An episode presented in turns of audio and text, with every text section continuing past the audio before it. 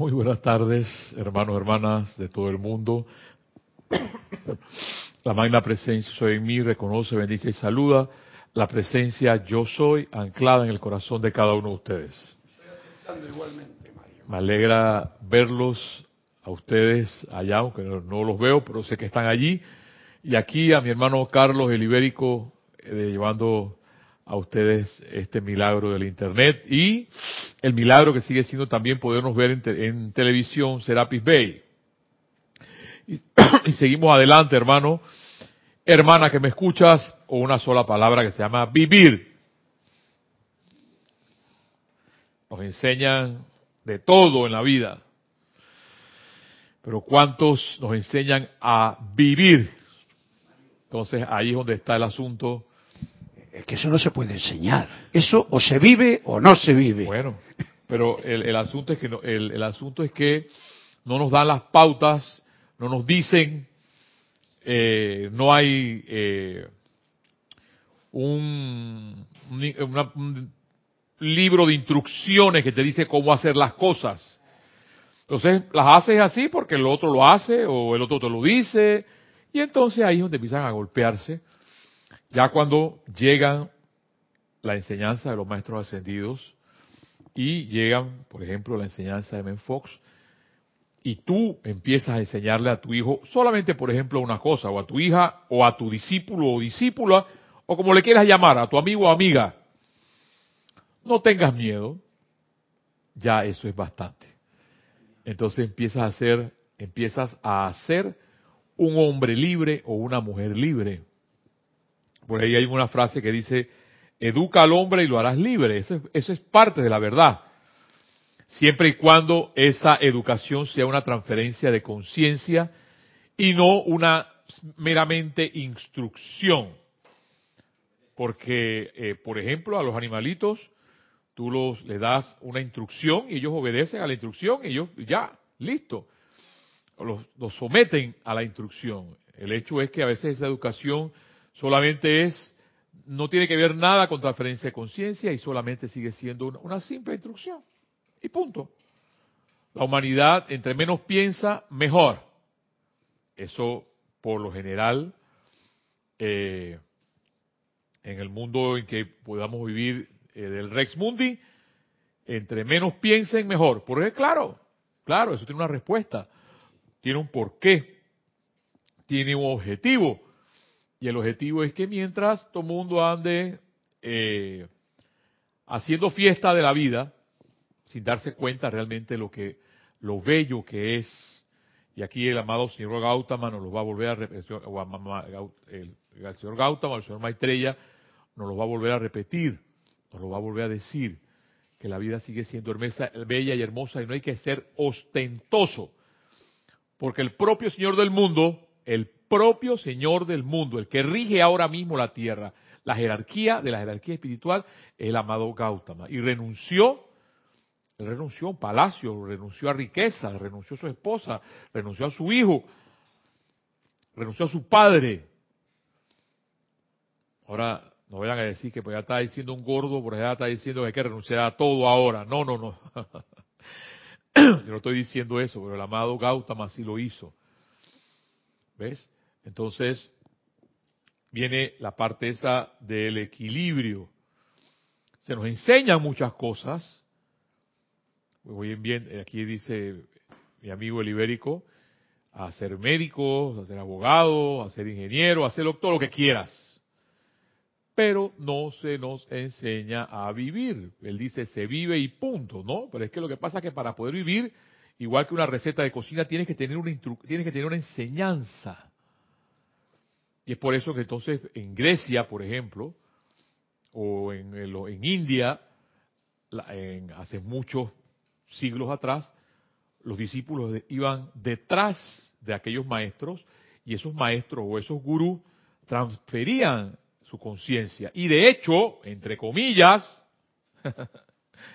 lo digo entre comillas, esa transferencia vino de Grecia, de nuestros padres, del, del, eh, griegos, Platón, Pitágoras, pero ya de ese, de ese pensamiento de belleza, porque realmente era un pensamiento de belleza. A lo que es hoy en día, eso no, tiene, hay, no hay huellas.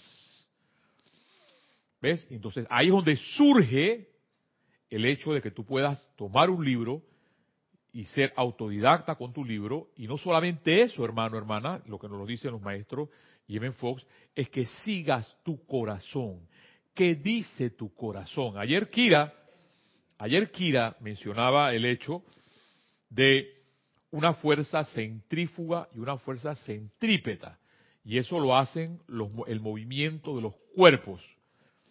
Una fuerza centrípeta es una fuerza que va hacia el centro que lo mantiene en equilibrio, y una fuerza centrífuga es la que la hace girar hacia afuera. Pero entonces, entre esa fuerza centrífuga y entre esa fuerza centrípeta hacia el centro, si tú agarras, por ejemplo, un hilo y le pones en el extremo una esfera y empiezas a dar vuelta, ella tiene una energía centrípeta hacia adentro, una fuerza hacia adentro y una fuerza centrífuga hacia afuera. ¿Qué, de, qué tanto? Pues eso es física.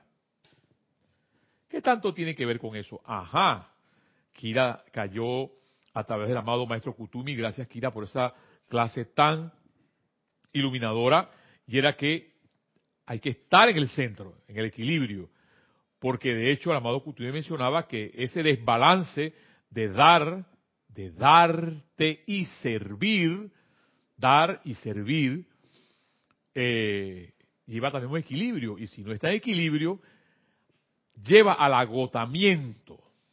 ¿Ves? Entonces, yo les digo, a veces yo me siento agotado, me siento agotado y de hecho eh, el hecho de poder salir todos los días de mi casa a las seis de la mañana y regresar a las seis de la tarde, despertarme tres y media, cuatro de la mañana, ya yo a las siete y media de la noche estoy agotado. Entonces significa que no estoy en equilibrio. Ayer descubrí eso.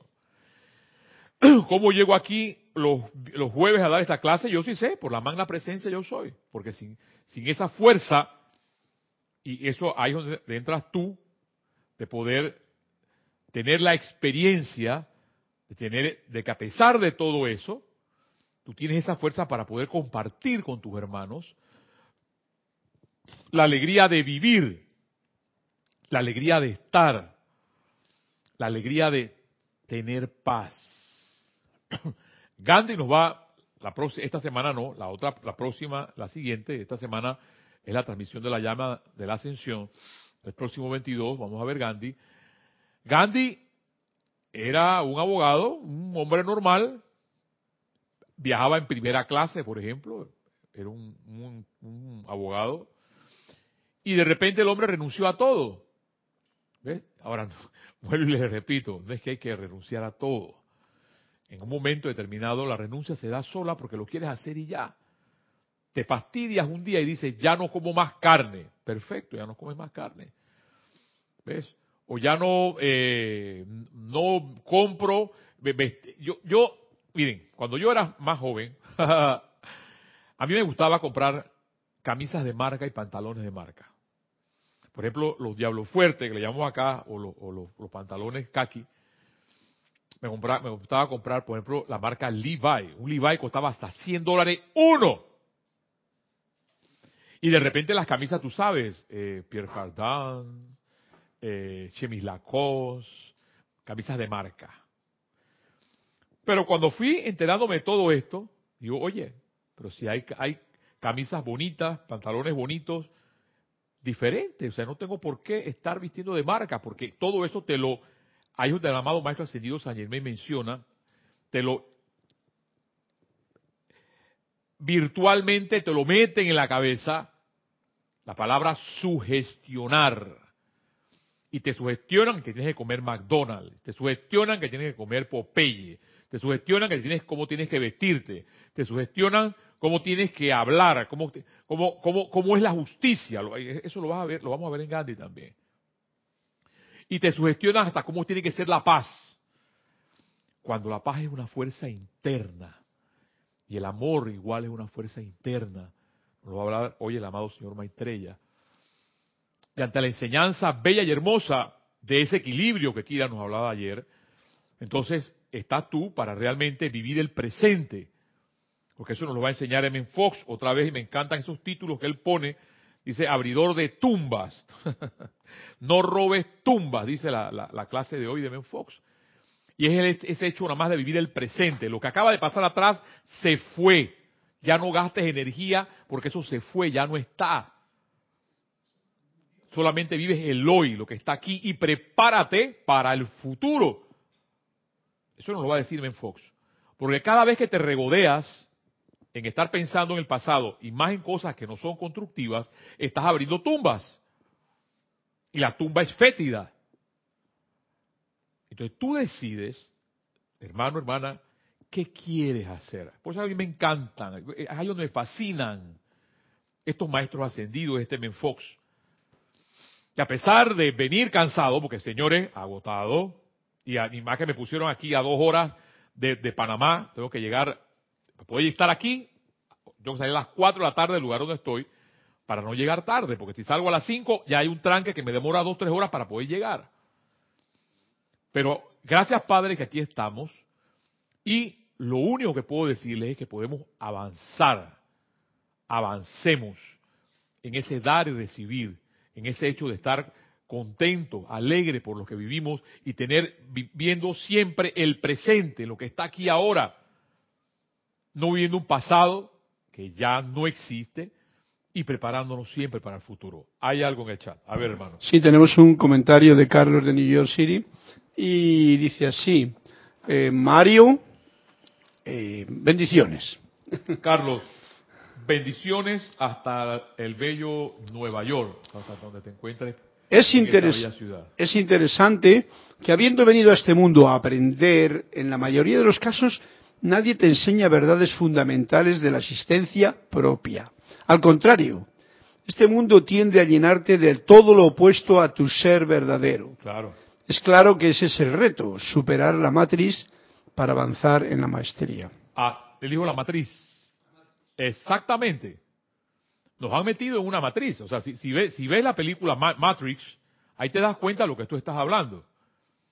Nos han metido en una matriz y nos creemos eso, y el hecho de salir de esa matriz nada más está en ti. En darte cuenta, en darnos cuenta, en no darte ya, en darnos cuenta que la vida sigue siendo bella y hermosa sin tanta, sin tanto lujo. Cuando tú veas, y, que ya eso está en Serapis Bay TV, todo lo que tiene que ver con Shakespeare, en los palacios de Inglaterra, había fetidez. Y por eso era que entonces a Shakespeare no se le podía ver. Porque Shakespeare lo que estaba demostrando, hermano, era que a pesar de toda la apariencia a pesar de todo el lujo, no eran felices. ¿Por qué no eran felices? Porque uno lleva esa paz por dentro. ¿Ves? Entonces eso es como hombres como Gandhi, como Martin Luther King, como eh, mi amiga Violeta Parra, gente, Van Gogh, Picasso, los de allá del, mi maestro del Ródano, Van Gogh, Van Gogh, no, Pablo Veneciano, más todavía, ¿ves? Eran gente libre, gente libre. Y en eso nos podemos convertir tú y yo si queremos salir de esa matriz que tú mencionas, Carlos. Pero lo más importante entonces es seguir viviendo.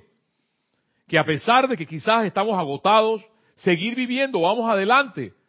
Ese es el impulso que nos da la enseñanza de los maestros ascendidos, que nos da M. Fox, para no mirar para atrás.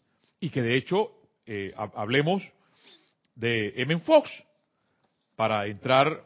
Ah, antes de eso, como ya el, se va a cerrar el templo de la precipitación de nuestro bello amado Confucio, ese otro ser que me encanta, son tres pensamientos que voy a hablar de él que eso está en los Analectas 1.14, Analectas 2.13, que eran los libros que los discípulos eh, escribieron de él. Y dice así, el maestro dijo, el hombre superior que no muestra gravedad en su conducta no será respetado. Y si estudia, su cultura no será sólida. El hombre superior es sobre todo leal y fiel a la palabra dada. Y tiene por amigos a quienes comparten sus exigencias. Además, no teme corregir sus propios errores. Y me encanta, claro, porque el hecho, si yo puedo errar, y erro, ok, erro, pero me limpio, me limpio y digo, está bien, pasé esto, pero sigo adelante. No me quedo en el lodo, restregándome en el lodo y llorando en el lodo y, no. Porque podemos errar, podemos decir, hey, esto no es por aquí, me equivoqué. Tienes todo el derecho de hacerlo. Y, y me encanta eso cuando el maestro lo dice, el maestro Confucio. Sigue diciendo, dice el maestro dijo, aquí hay un último que me, que me fascinó. El hombre superior come sin hartarse y vive sin grandes lujos.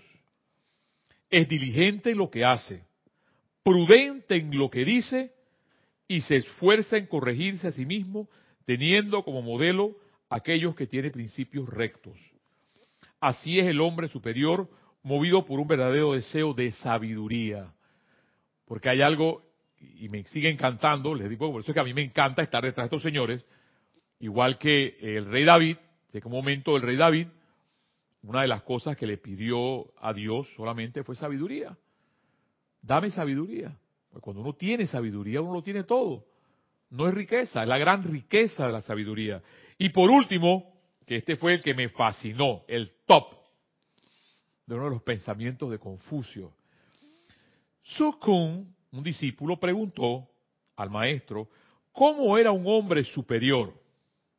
Y el maestro le contestó, es aquel que primero practica lo que predica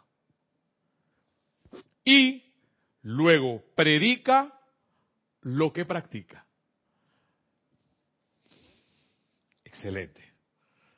Porque si tenemos 82 libros en la mente, leyendo, leyendo, leyendo, leyendo, leyendo y leyendo los maestros ascendidos, y eso solamente es palabra vacía adentro, porque no practicamos, y ojo que no son palabras mías, son palabras de Confucio. Pues ese, allá, está Mario Pinzón el gordo hablando. No, lo dice, eso está en Analecta 2.13. Porque fue un discípulo que se lo preguntó, ¿cómo es el hombre superior? ¿Cómo es ese hombre, ese chela, discípulo, como le quieras llamar? ¿Cómo es eso? Dice, es aquel que primero practica lo que predica. O sea que hay que practicar lo que estamos hablando. Y luego predica lo que practica. O sea que es que estar, hay que, si no llevo esto a la realidad, y eso lo dice M. Fox, nos estamos autoengañando. Y la idea es que pase algo en nuestras vidas, como eso que Kira decía, decía ayer, ese equilibrio ese hecho de dar y ese, ese hecho de recibir. M. Fox, eso nos lo dice el amado Confucio, M. Fox, en su, en su, en su fábula, su cuento, como usted le quiera llamar, porque para mí magistral en la forma como este hombre elabora sus clases, dice, no robes tumbas, no seas un ladrón de tumbas, dice M. Fox, Deja tranquilo a los cadáveres. A su debido tiempo, la naturaleza dispondrá de estos restos si no se les perturba. Cada vez que desentierras un viejo agravio o un antiguo error, recreándolos en tu mente, o peor aún, contándoselos a alguien, sencillamente estás ultrajando un sepulcro y ya sabes lo que vas a encontrar. Me encanta. ¿Ves? Porque si, te das cuenta que quizás un error tuyo atrás, porque ya el pasado no existe, ya pasó, recordando ese error o ese algo que no es constructivo, lo que estás abriendo es un sepulcro. Y en los sepulcros lo único que hay es fetidez. Entonces, ¿para qué miras para atrás? Vive en el presente. Ahí está. Vive en el presente. prepárate inteligentemente para el futuro y deja en paz al pasado. Y por eso es que muchas personas se apegan al pasado y no quieren salir de ahí. Y eso hay que respetarlo. Yo me aburrí, viví infeliz estando viviendo en el pasado. Y por ahí me pasa a veces que me voy para atrás y digo, no, no, no, no, otra vez, ¿hasta cuándo? Esto fue lo que Jesús quiso decir cuando dijo, dejad que los muertos entierren a sus muertos. Eso está en Mateo 8:22.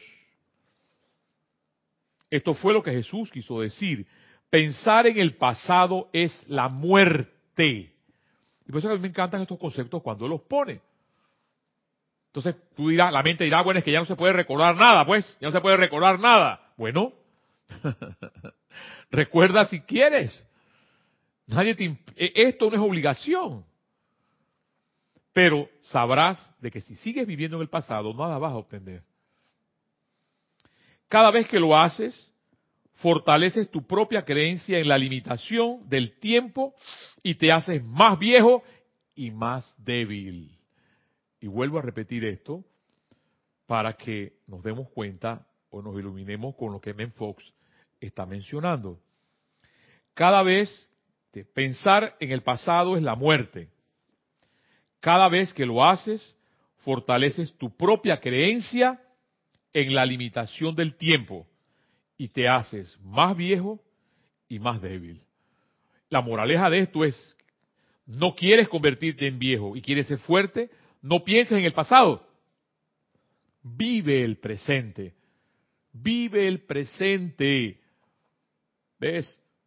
Pero claro, el mundo occidental, porque el mundo oriental no es así, la filosofía oriental no es así, porque ya puede decir la mente, no, pero es que ahora tú estás diciendo que los orientales sí piensan en paz. Y entonces mira lo que, lo que están haciendo los coreanos allá. Eso es, totalmente otro tipo, ese es otro, otro, tipo de pensamiento. Estoy hablando del verdadero, de la verdadera filosofía oriental.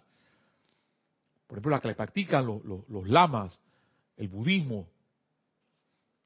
Entonces, si tú eres un hombre libre, lee, edúcate, tal cual como lo dice el amado Confucio. Porque cuando las personas no piensan, se pueden manejar. Un pueblo no educado se puede manejar al antojo de unos cuantos.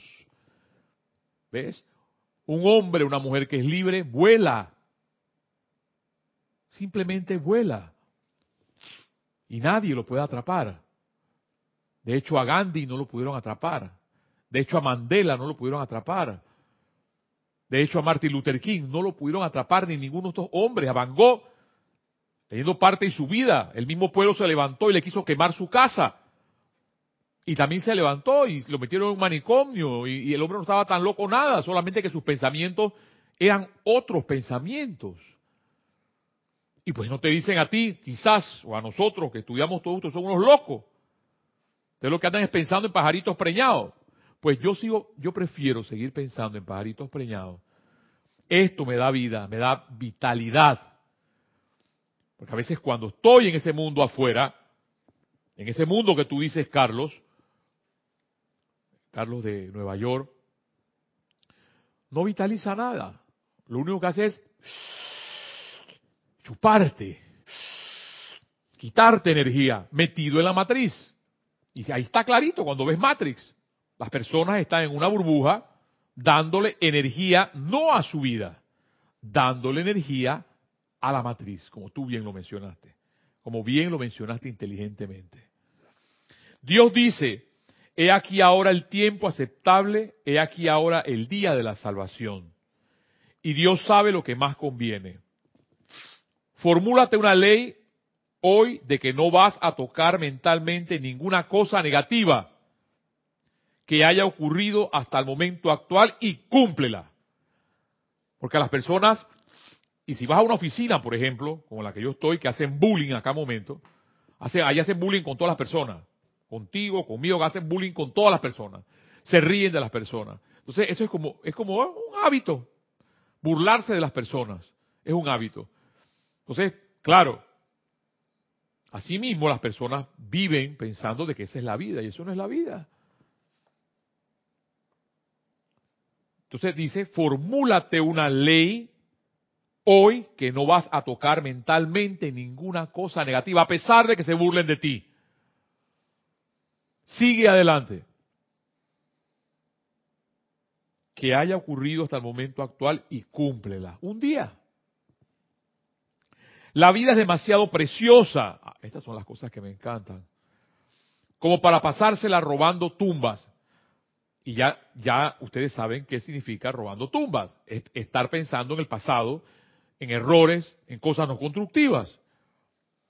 Este es el gran secreto para manejar las quejas, los errores y los desencantos.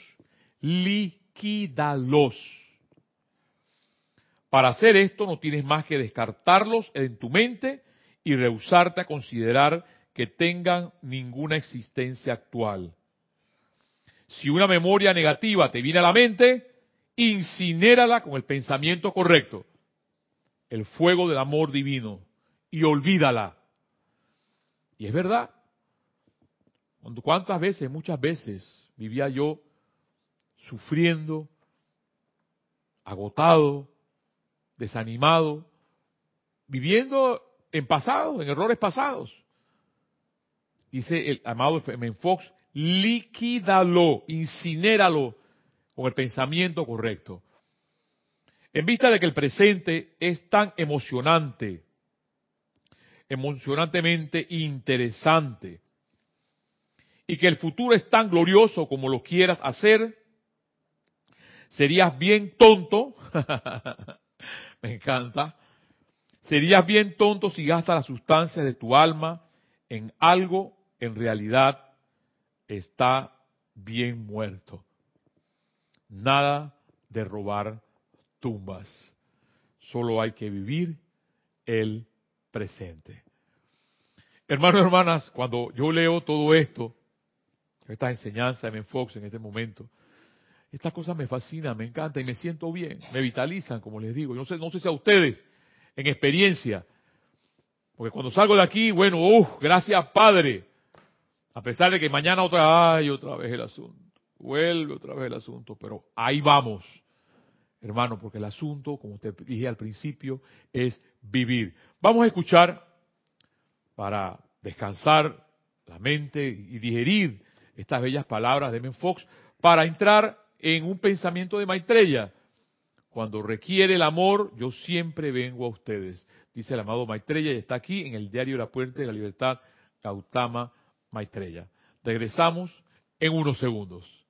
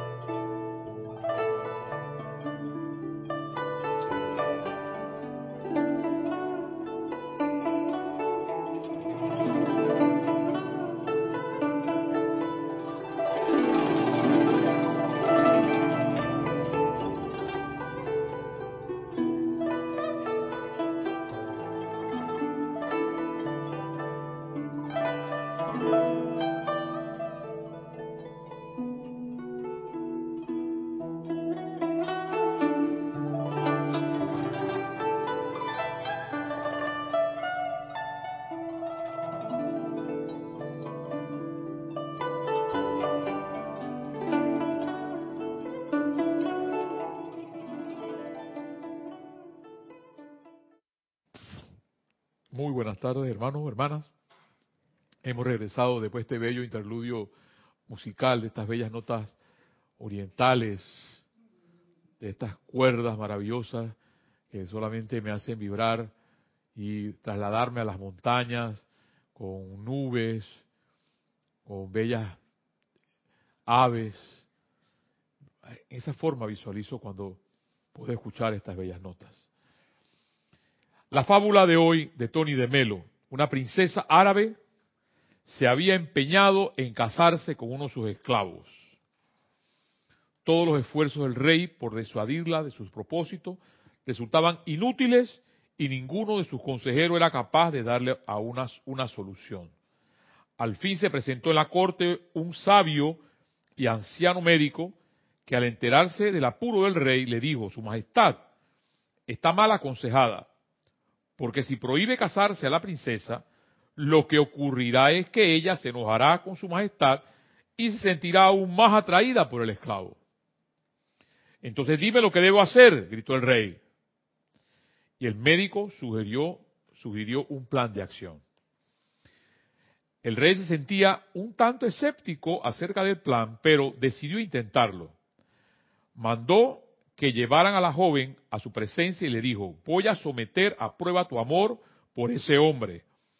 Vas a ser encerrada con él durante 30 días y 30 noches en una celda.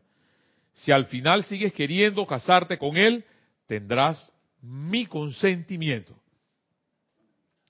La princesa loca de alegría le dio un abrazo a su padre y aceptó encantada someterle a someterse a la prueba. Todo marchó perfectamente durante unos días, pero no tardó en presentarse el aburrimiento. Antes de que pasara una semana, ya estaba la princesa suspirando por otro tipo de compañía y la exasperaba todo cuanto dijera o hiciera su amante. Al cabo de dos semanas estaba tan harta de aquel hombre que se puso, se puso a llorar y a porrear la puerta de la celda. Cuando al fin consiguió salir, se echó en brazos de su padre, agradecida de que hubiera liberado, la hubiera librado de aquel hombre al que había llegado a aborrecer. Dice la moraleja, la separación facilita la vida en común. Cuando no hay distancia, no es posible establecer relación. Y aquí hay un comentario de mi hermano que Sander, me dice mi hermano Carlos aquí. Ah, hay dos comentarios. Ok.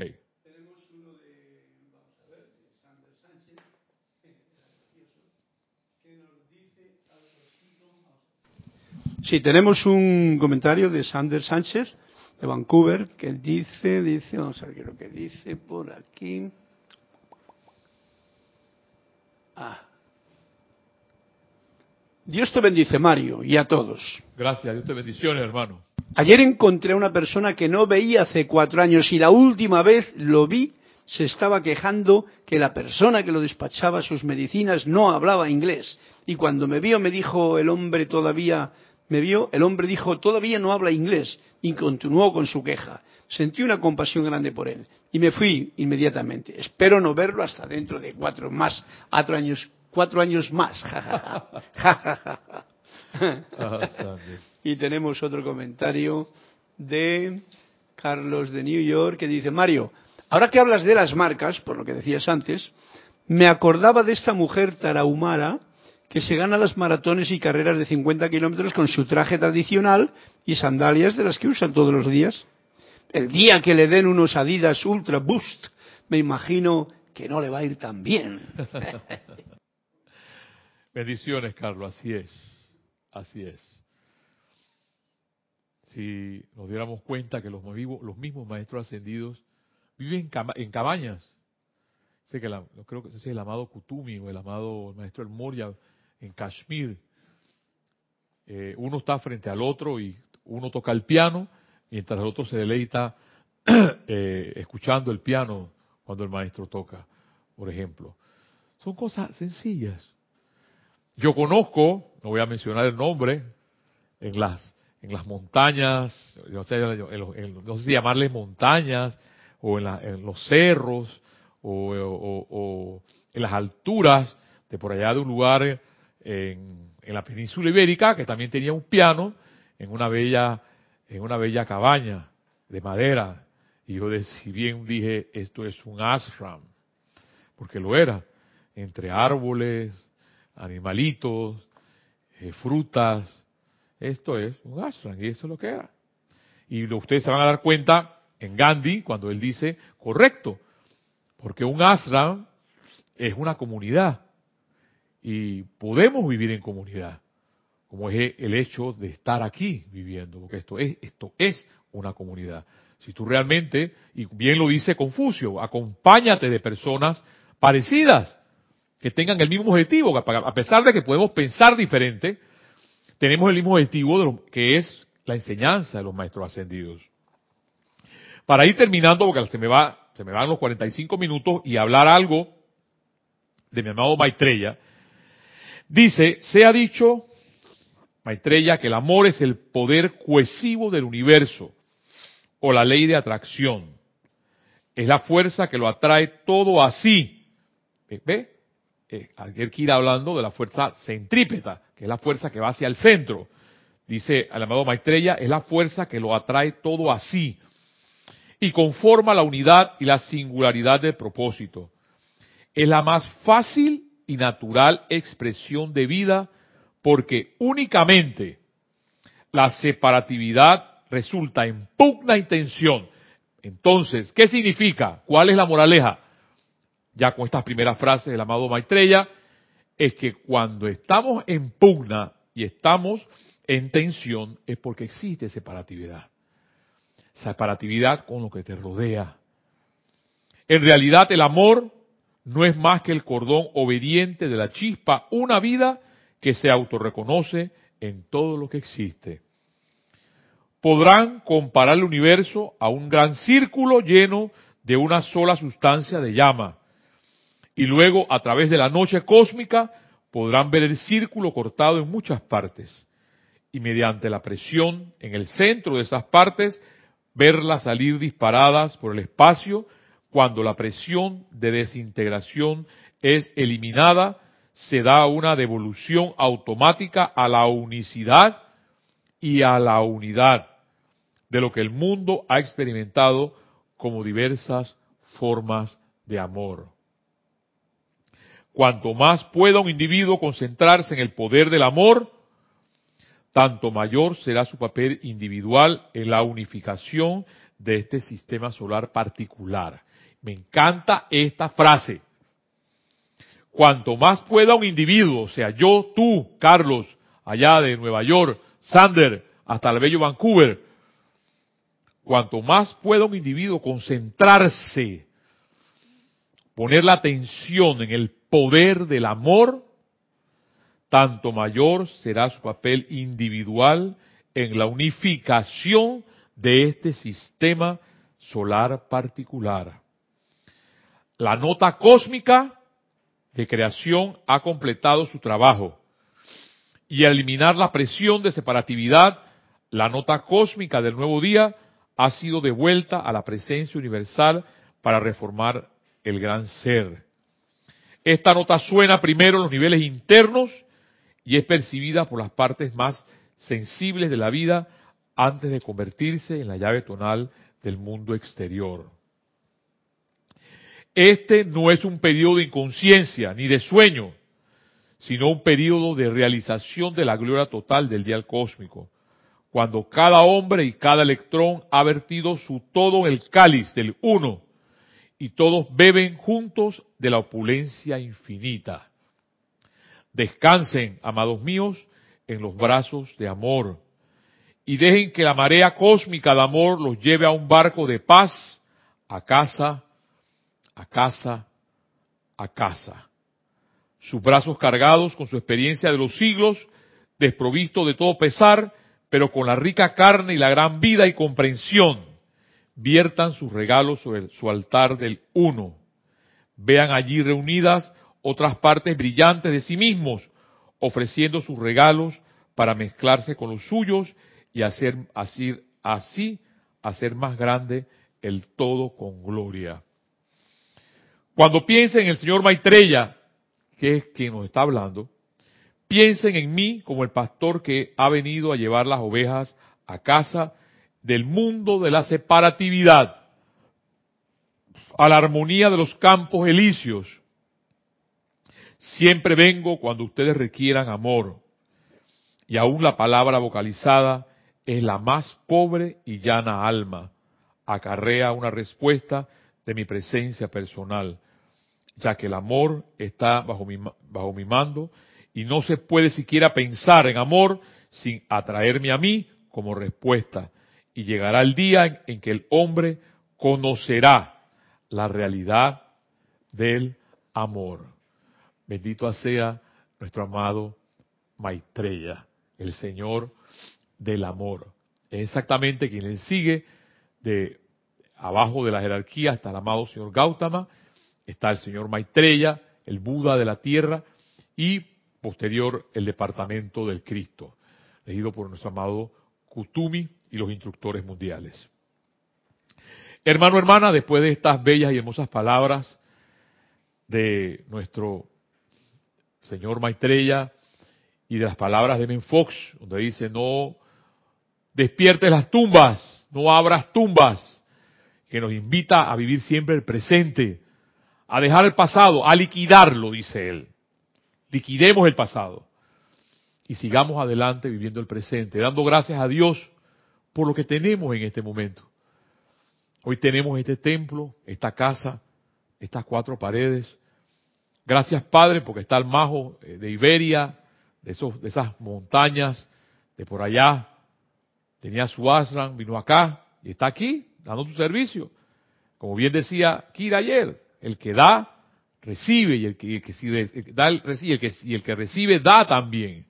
Entonces, gracias, hermano, por llevar estas ondas hercianas a todo el mundo.